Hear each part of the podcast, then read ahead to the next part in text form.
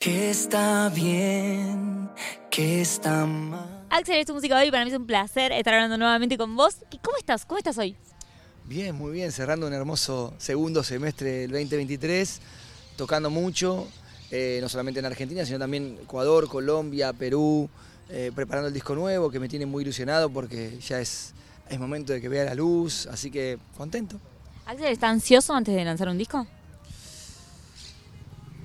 Y hay una mezcla de ansiedad, por supuesto, de ilusión, de que todo ese esfuerzo y ese laburo a la gente después le guste también, de que conecte con, historias de las personas, eh, de también que, que el resultado que yo escucho sea el que estaba buscando, ¿no? Tanto de la parte sonora, de la renovación que uno todo el tiempo está eh, buscando también hacer para no quedarse en el tiempo y sonar un clásico. Entonces siempre buscamos, por lo menos en mi caso, renovarme en, en, la parte de las letras, en la música, sin perder mi esencia, por supuesto. Entonces, bueno, sí, ansioso, ilusionado, expectante, nervioso, un poco de todo. Ahora, ¿hoy vivís el lanzamiento de un disco como la continuación de la carrera o, o marca un, un, nuevo comienzo de alguna manera o el comienzo de una nueva etapa? A ver, es inevitable que uno sabe que continúa un camino que viene hace muchos años, es el noveno disco de mi carrera, pero pero cada disco, y hasta te diría cada canción es para mí como un, un nuevo comienzo.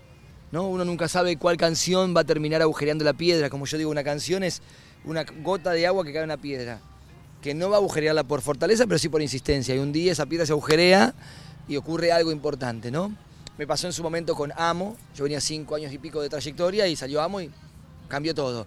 Y después con otras, ¿no? Con Tu Amor por Siempre, con Te Voy a Amar, con Celebra la Vida, con Somos Uno, con canciones que iban, cada tantas canciones, una hacía un ruido importante. Bueno, siempre sueño con que la próxima, o la que esté lanzando, sea esa que agujeré la piedra. Eh, y uno sabe que si no pasa, no importa, vamos con otra, y vamos con otra. Y cada lanzamiento, de, tanto de canción como disco, es un nuevo desafío, es un volver a empezar, ¿sí? Siempre. Ahora, mencionabas recién algunos de, los hits eh, de, tu carrera o, los grandes clásicos que han quedado para todos nosotros. ¿Cómo, es, eh, ¿Cómo es convertirse en el himno quizás de un montón de gente, en la banda sonora de la vida de un montón de personas? Y es regroso, es regroso porque sucede sin buscarse. Yo simplemente hice canciones y después nunca imaginé, sí podía soñar vivir de la música, obvio, como uno sueña, ¿no? Ustedes soñaban con hacer tu música y mirá dónde están ahora ustedes, ¿no? Entonces, de repente sí, yo soñaba, pero no, no imaginé que una canción como Amo, o las que decían recién, Celebra la vida, Tu amor por siempre, Te voy a amar, eh, ¿qué estás buscando? Esas canciones iban a, a, posiblemente hacerme perdurar en el tiempo hasta cuando yo no esté físicamente. Aunque sea un, unos años, no sé cuánto tiempo, pero sí, es, es posible. Y, y me genera gratitud, me genera agradecimiento porque digo, no sé si eso viene de Dios, del universo, de dónde salieron esas canciones que escribí, pero gracias, gracias porque de alguna forma, sí, formo sin saberlo parte casi protagónica de la vida de muchas personas, muchas, no sé, yo todos los años recibo infinidad de, de imágenes de casamientos o de cumpleaños de 15 donde entran con amo, o te voy a amar, o tu amor por siempre, o de repente gente que estuvo enferma y se recuperó y escuchaba todo el tiempo celebra la vida, o actos de fin de año de escuelas, de jardines de infantes, de universidades con Somos Uno, realmente cuando me detengo a pensarlo un rato digo, de vuelta digo, lo que me sale es decir gracias Dios por esto, porque calculo que de alguna forma lo mereceré, no sé, quiero creer que lo merezco. Decías recién, no sé de dónde salieron. ¿De dónde salió, por ejemplo, Efecto Dominó? Efecto dominó. ¿Hay, hay, un, ¿Hay una historia detrás de, de Efecto Dominó? No, pero hay libros que inspiraron la canción. Efecto Dominó es una canción que, la primera que escribí con Mapache, que es la productora con quien estoy haciendo el disco en Colombia. Eh, y estamos ya preparándolo para marzo-abril, el disco ya definitivamente va a salir, ya tengo el repertorio y todo, estamos grabándolo. La primera que compusimos fue Efecto Dominó. Y era un poco la búsqueda de, yo siempre queriendo renovar el audio, pero dando un mensaje de inspiración también. Y buscábamos como un léxico y algo moderno y actual, urbano, algo que está pasando ahora. Y de repente empezamos a jugar con esto. Hoy nadie puede decir qué está bien, qué está mal, qué es normal, qué no es normal, dónde está la verdad absoluta, nadie tiene la verdad. ¿no? Y empezamos a jugar con eso.